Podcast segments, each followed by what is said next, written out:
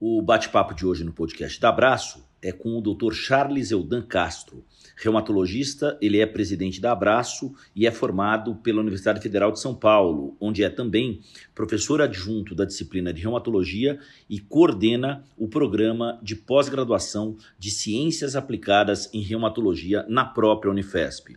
O Dr. Charles vai conversar conosco sobre uma estatística da osteoporose neste mês de outubro mês muito importante porque simboliza exatamente o combate, a prevenção e a profilaxia à doença. A osteoporose induzida por glicocorticoides substitui a causa mais frequente de osteoporose secundária, correspondendo a cerca de 25% do total, portanto, um quarto de todas as causas de osteoporose. Dr. Charles, por quê? Os glicocorticoides são medicamentos muito utilizados na prática clínica. Né? Estima-se que até 2% da população mundial faça uso desses medicamentos. Eles são usados no manejo de doenças inflamatórias crônicas, as doenças reumáticas de uma forma geral, no manejo da doença pulmonar obstrutiva crônica, nas, af nas afecções alérgicas e imunológicas, imunomediadas em geral. Esses medicamentos, né, a base de corticosteroides, eles têm um efeito muito negativo sobre o osso, reduzem a quantidade e a qualidade desse osso e favorecem o aparecimento das fraturas. Então, a osteoporose, que é uma doença caracterizada pela diminuição da resistência do osso e o aumento no risco de fraturas, tem como causa principal a perda dos hormônios femininos após a menopausa, então é a doença muito comum nas mulheres, e o envelhecimento. Das causas secundárias, ou seja, cenários, doenças e condições clínicas e medicamentos que causam a doença, o glicocorticoide é a causa principal. Então, quando a gente pensa em medicamentos que causam osteoporose, a gente tem que lembrar daqueles pacientes que, por alguma razão, precisam tomar os corticoides. Pacientes com artrite reumatoide, pacientes com lúpus eritematoso sistêmico, pacientes com fibrose no pulmão, pacientes com asma brônquica, pacientes com bronquite, pacientes com eczema, com atopia, todos esses pacientes que necessitam uso prolongado por mais do que três meses desses medicamentos à base da cortisona são pacientes que têm um risco elevado de ter osteoporose e de ter fraturas. O senhor abriu aí uma explicação sobre isso uh, em relação aos glicocorticoides. Uh, e o senhor fez uma explicação, o senhor trouxe um parâmetro para ele, sobre eles, em relação ao enfraquecimento dos ossos. Quem não é da área de saúde, que cuidados deve, deve ter em relação a esse uso com os glicocorticoides? Então, é muito importante que as pessoas que usam medicamentos à base de cortisona estejam alertas sobre o seu risco de fraturas. Existem vários fatores de risco para uma pessoa ter fratura. O primeiro desses fatores é a idade. Então, homens e mulheres com mais de 50 anos têm o um maior risco de ter fratura. Outro fator de risco importante é o peso corporal. Peso corporal baixo, mulheres pequenas, com menos de 50, 54 quilos, têm um risco maior de ter osteoporose. Mulheres e homens que têm uma história familiar de fratura do quadril, o pai ou a mãe tiveram a fratura do quadril, têm também maior risco de ter osteoporose. Pacientes que fumam, que ingerem bebidas alcoólicas em excesso, pacientes que tomam os corticoides, pacientes que têm artrite reumatoide, são pacientes que têm um risco maior de ter fratura. Então, se eu estou usando o glicocorticoide e eu tenho qualquer um desses fatores de risco, o meu risco de ter osteoporose, obviamente, é maior. Então, eu preciso falar com o meu médico para que ele avalie o meu risco de fraturas. E dependendo desse risco de, risco de fraturas, é importante fazer exames que detectem precocemente a fragilidade óssea e que se faça a introdução de medidas preventivas. Que medidas preventivas são essas? Quem toma glicocorticoide precisa ter uma dieta rica em cálcio e proteínas. Então, é importante a ingestão de alimentos ricos em cálcio, e esses alimentos são o leite e os seus derivados. Uma dieta saudável deve ter em torno de três porções de leite e derivados por dia. Isso inclui o leite, o iogurte, o queijo, todos esses alimentos eles são ricos em cálcio e eles ajudam a combater os efeitos negativos que o glicocorticoide tem sobre os nossos ossos. Essa associação, Dr. Charles, entre o glicocorticoide e o efeito na, na em levar um quadro de osteoporose, ela é uma associação recente no ponto de vista da, do estudo não, não. É, a associação das fraturas com, com o risco, com o uso do glicocorticoide, ela é reconhecida na literatura médica há muito tempo.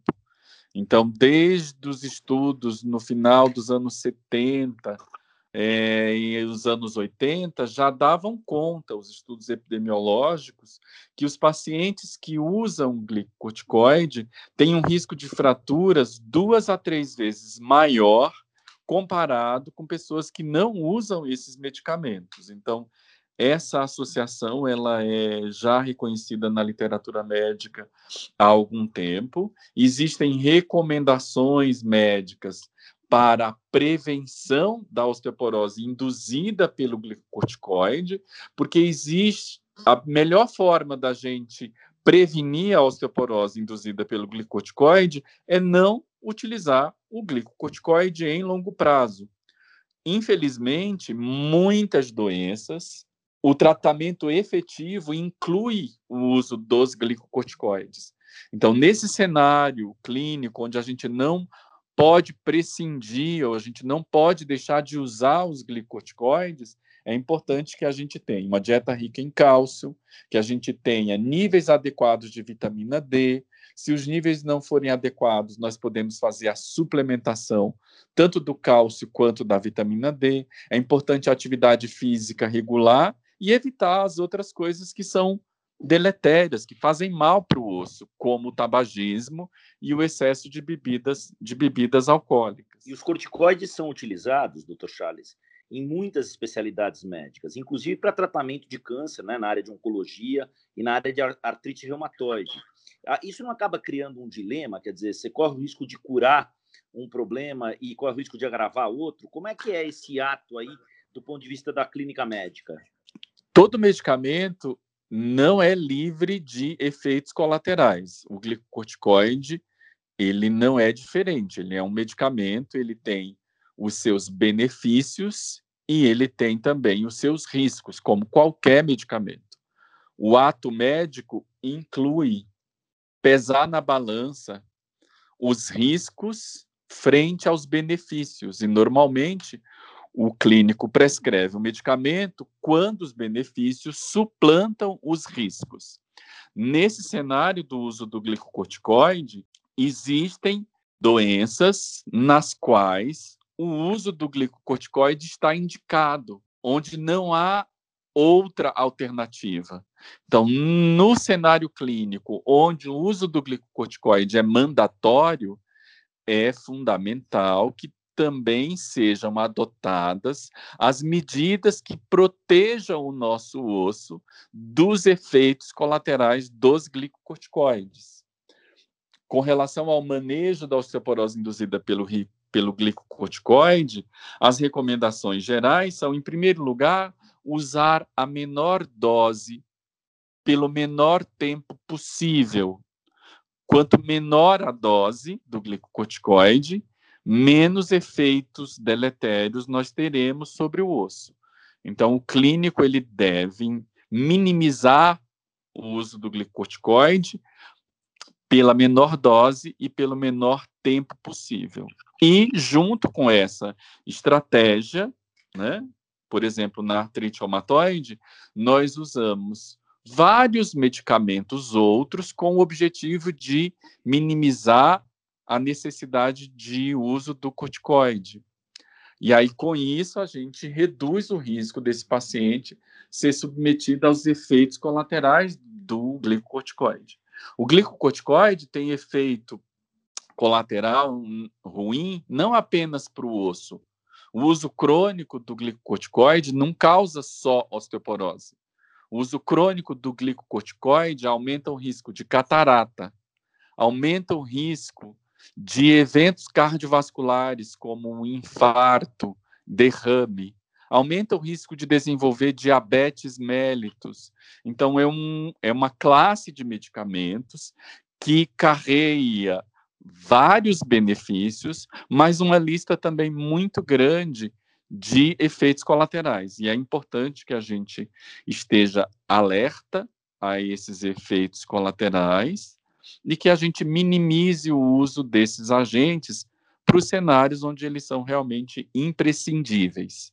E se eu preciso usar o glicocorticoide por mais do que três meses, em doses farmacológicas, ou seja, doses que vão causar perda óssea, é importante que eu adote estratégias que irão reduzir ou minimizar ou prevenir os efeitos negativos desses agentes sobre o tecido ósseo. Como, por exemplo, a terapia com vitamina D, né? Todos os pacientes que fazem uso de glicocorticoide por mais do que três meses devem ter uma ingestão adequada de cálcio e níveis adequados de vitamina D. Se isso não é alcançado através da dieta e da exposição solar, está recomendada a suplementação de cálcio e vitamina D.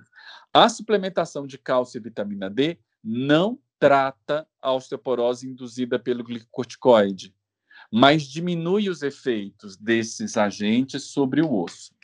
Em pacientes que têm o diagnóstico da osteoporose induzida pelo glicocorticoide, além de tentar reduzir a dose do glicocorticoide, reduzir o tempo de uso, estão recomendados outros medicamentos que vão fortalecer o osso e reduzir o risco de fraturas. Doutor Charles, esse mês de outubro é um mês com uma simbologia muito grande para a causa que envolve justamente o combate à osteoporose, né? O Dia Mundial de Combate à Osteoporose. Aqui no Brasil, Abraço trabalha no sentido de um mês todo voltado à prevenção da osteoporose. No que diz respeito ao painel, ao panorama epidemiológico, a gente tem obtido algum avanço? Que avaliação o senhor faz em meio à atipicidade desse ano de 2020? Então, no ano de 2020, a gente tem a excepcionalidade de uma pandemia que colocou toda a população do mundo em confinamento, em isolamento. Estamos é, mais do que nunca dentro de casa, estamos por muito tempo sem atividade física adequada e sem exposição solar adequada. Então, os riscos dessa diminuição da atividade física meio que forçada em aumentar o, o, o, a atrofia muscular, diminuir a nossa performance muscular e aumentar o risco de quedas, terá efeitos devastadores sobre, sobre o manejo da osteoporose. Além de tudo isso, né, o manejo da, da doença, os ambulatórios de osteoporose ao redor do mundo foram fechados para que a assistência em saúde fosse priorizada para os casos de Covid. Então, é óbvio que nós teremos impactos muito negativos com relação às fraturas associadas à osteoporose é, nesse ano de 2020 e, eventualmente, até o ano seguinte, de 2021.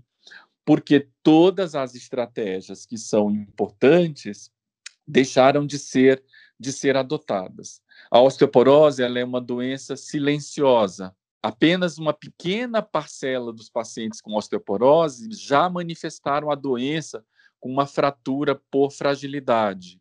Então, é muito importante a gente reconhecer os fatores de risco. Esses fatores de risco que eu acabei de mencionar: idade, baixo peso, história familiar de fratura do quadril, uso de medicamentos como os corticoides, tabagismo, uso excessivo de bebidas alcoólicas, a presença de artrite reumatoide. Quando a pessoa tem qualquer um desses fatores de risco, nós precisamos ir atrás da fragilidade óssea ainda não manifesta. O paciente pode ter osteoporose com densitometria óssea que detecta a doença e ele ainda não apresentou as fraturas. E é importante que quando o diagnóstico é feito precocemente, a intervenção, o tratamento é instituído precocemente, a gente tem os melhores resultados no que diz respeito à prevenção das fraturas. É importante a gente entender que, mesmo silenciosa, a osteoporose é uma doença que rouba qualidade de vida, é uma doença que rouba expectativa de vida, ela rouba anos úteis da população. Quando um paciente sofre uma fratura do quadril em decorrência da osteoporose, 20% desses pacientes morrerão dentro de 12 meses. Dessa forma, a mortalidade após uma fratura por osteoporose é muito alta. Ou seja, um a cada cinco, né, doutor Charles? É um número elevado. É um número bastante elevado. E daqueles que sobrevivem a uma fratura do quadril, um terço perderá a sua autonomia, perderá a sua independência e se tornará dependente de terceiros para se vestir, para se alimentar e para se locomover.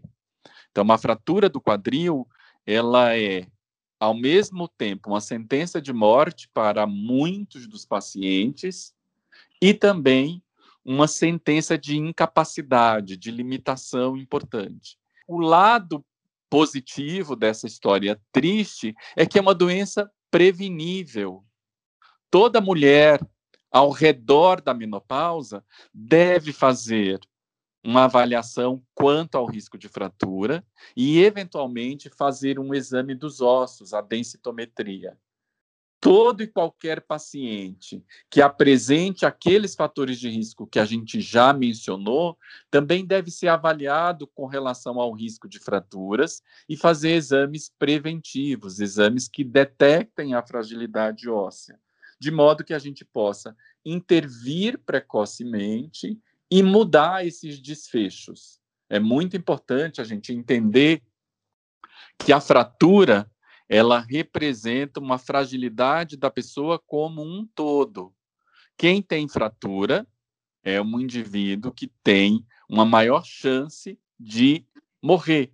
É um indivíduo que tem uma maior chance de ter complicações.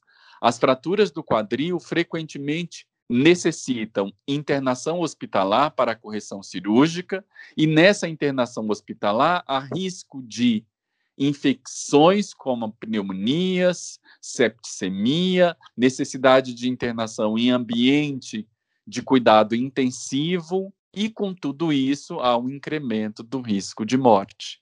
Então a gente precisa interromper essa cascata de eventos negativos, fazendo a prevenção da osteoporose, fazendo a detecção precoce da doença instituindo a terapêutica adequada. Os tratamentos hoje disponíveis para osteoporose reduzem em até 80% o risco das fraturas das vértebras, reduzem em 40%, em média, o risco das fraturas do quadril, reduzem de forma muito significativa o risco das outras fraturas, as fraturas do antebraço, as fraturas do braço, as fraturas das costelas, os tratamentos disponíveis, eles são muito efetivos quando instituídos de forma correta.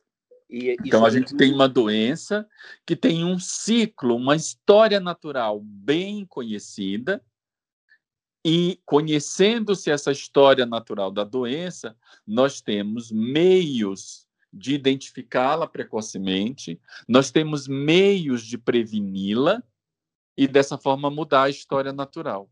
O nosso osso ele é construído ao longo da vida.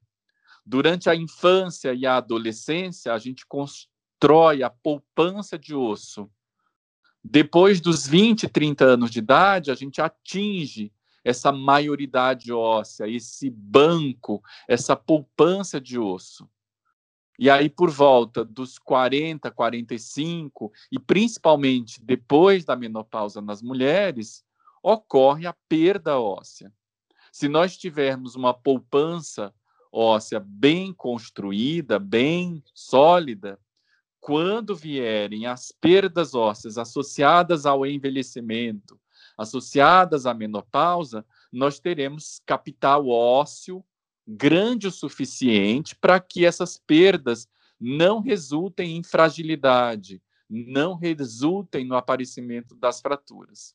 Para isso, crianças e adolescentes devem ter um hábito de vida saudável. Isso quer dizer ingestão adequada de proteína e cálcio, atividade física regular e evitarmos de uma forma muito sistemática né, o sedentarismo nessas, nessas crianças.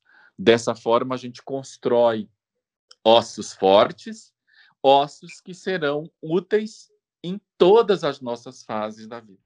Esse foi mais um episódio do podcast da Abraço. Neste mês de outubro, como você sabe, ele é todo dedicado ao combate e à prevenção da osteoporose. Nós conversamos com o reumatologista Charles Eldan Castro, que é presidente da Abraço, sobre a osteoporose induzida por glicocorticoides. Nos acompanhe nas redes sociais. Somos Abraço Nacional no Instagram, no Facebook e também no Twitter. Um grande abraço e até a próxima. Thank you.